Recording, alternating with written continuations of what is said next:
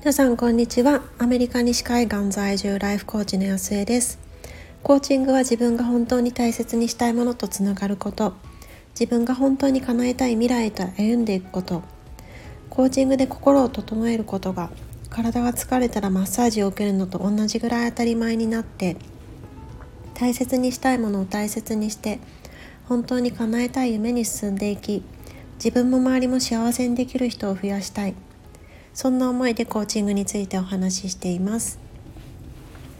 皆さんこんにちは。今こちらは4月の10日月曜日のお昼の12時を少し回ったところです、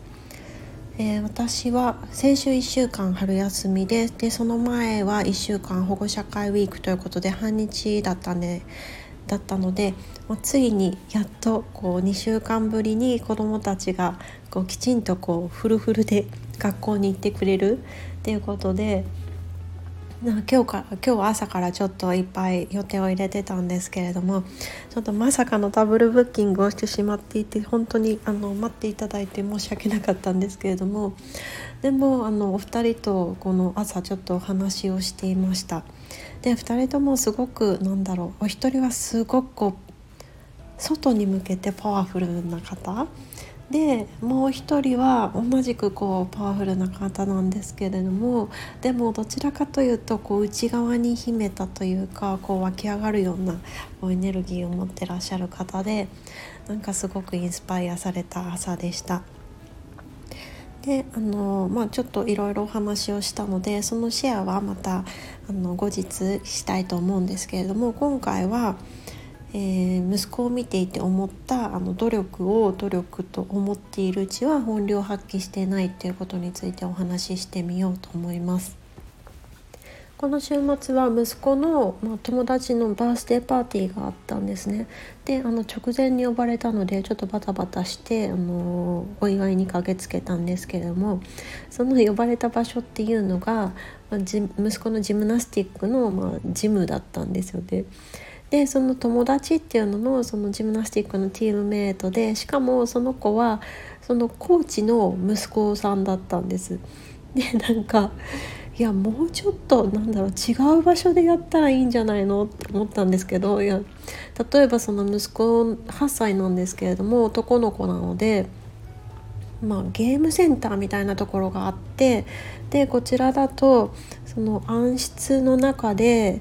えっと何て言うんですかあれレーザーガンみたいなやつ？でなんか敵を倒してであのチームに分かれてやるのででチーム戦みたいなことをやってるようなところが結構人気なんですよね。でそこに、まあ、なんかそういう施設には大体そのパーティールームっていうのがついていてでそこで、まあ、あのフリーでこう何何時間1時間半ぐらい遊んだ後に30分間ぐらいそのパーティールームであのパーティーをするで、まあ、ちょっと軽くピザだったりですとかそういうものを食べてであのケーキの風ってこう火を消してでハッピーバースデーみんなで歌ってで食べて解散みたいな感じが、まあ、結構あのインドアでやるバースデーパーティーの一般的なものなのかなっていうふうに思います。でなんかそんな感じでやったらいいのにでそこ以外でも、まあ、トランポリンのところも結構こっちでは人気ですね。でまあなんかそういういろいろあるのに なぜかジムナスティックのメンバーでチームメイトなのにまたジムナスティックっていうなんか 不思議な感じでした。であのチームメンバーばっかりなのかなっていうふうに思ったら意外とその呼ばれている子はチームメンバーはあんまりいなくって、まあ、おそらくみんなショートノーティスだったのと、まあ、イースターサンデーだったのであんまり来れなかったんじゃないかなというふうに思うんですけれどもでその中で、まあ、最初の方はやっぱりこうジムなのでどうしてもこうなんだろうそのチームメンバー最初6人ぐらいで固まってたんですけどその子たちはなんかあのハンドスタンドしたりとかトランポリンのところでその、まあ、ジャンプがしやすいっていうのでそのジャンプしやすさを利用して、まあ、バク転とか、まあ、普通のフロアではしづらいようなやつを練習したりする場所があるんですけれどもそこでなんかあの練習したりとかあの跳馬？違うあんまですね。あのくるくる回る方？あの踏み台でジャンプしてっていう方じゃなくてくるくる回る方のやつ？もあのその前バージョンのマッシュルームって呼んでるんですけどそれをやったりとかでなんかこう練習してるんですよね。でなんかもうバースデーパーティーでなんか他の子たち結構こうサッカーとかしてるのになんでこの人たち練習してるんだろうっていうふうに思ってたんですけどで息子を見ていたら、まあ、最初練習していてで、えっと、途中でちょっとだけサッカーに混じってたんですけどでもそれも多分どうだろう10分ぐらいかなだけででずっとそのちょっとあの上のレベルの子がいたのでその子と一緒にもうずっとずっと練習してました。でもなんか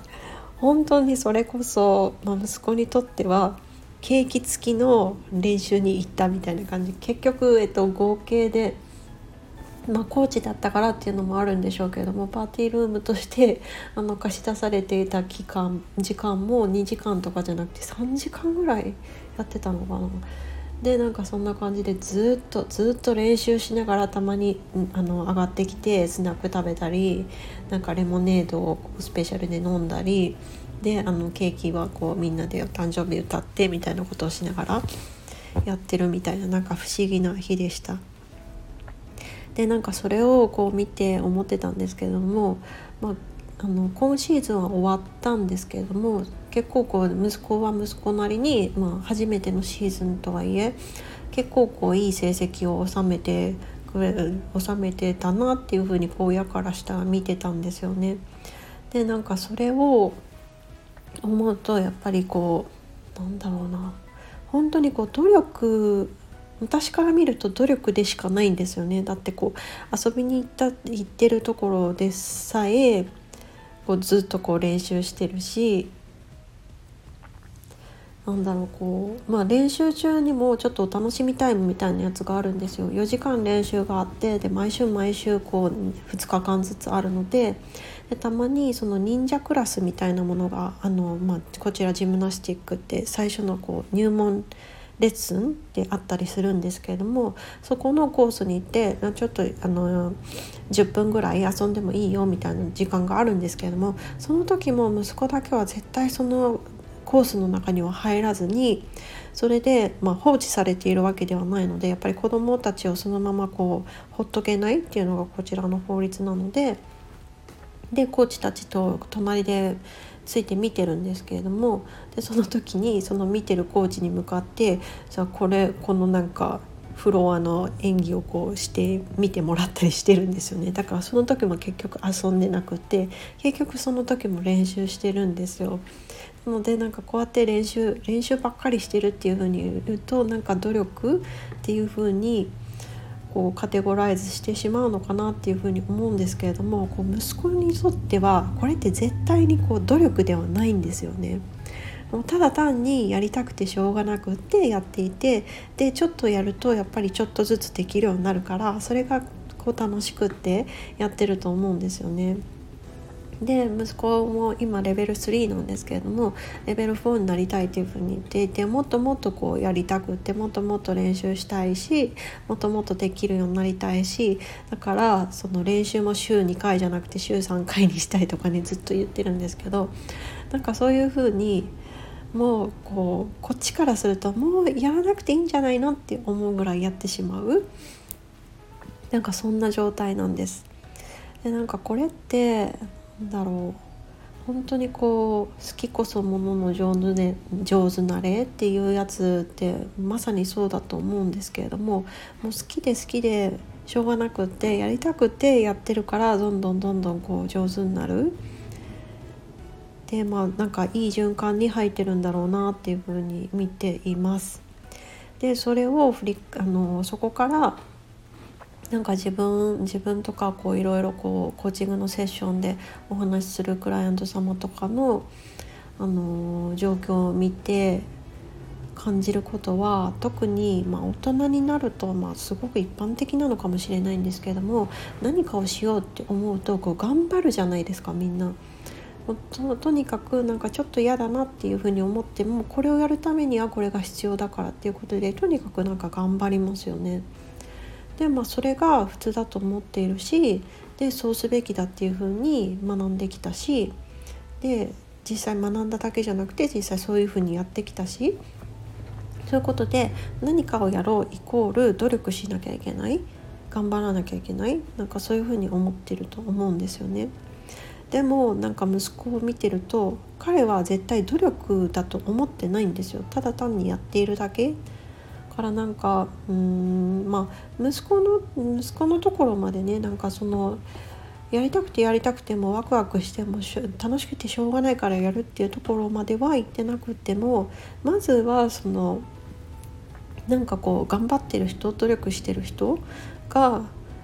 一回こう考えてみたらどうかなっていうふうに思うのがその頑張ってる努力してるそのちょっとこうちょっとしたこう今を犠牲にしてる今こう歯を食いしばって頑張ってるみたいなところを最低限なんかニュートラルにできないのかなっていうところです。で結局そのなんだろうこうちょっとやろうっていうふうに思うと嫌だなって思ったりとかなんか辛いなっていう風に思うんじゃなくてやろうっていう風に思ってもこう何にもこう感情が湧き上がってこない感じ？なんでしょう？こう、うん、だからなんかその感情を感じなくってなんだろう感じないっていうとなんかすごくネガティブな感じに思われるかもしれないんですけどもでも嫌だなっていうふうに思いながらやるっていうのは、まあ、それこそなんか片方の手を後ろから引っ張りな引っ張られながら前に進んでるような感じなのでまずはその後ろに引っ張られてる手その引っ張られてる力の方をなくしてあげる。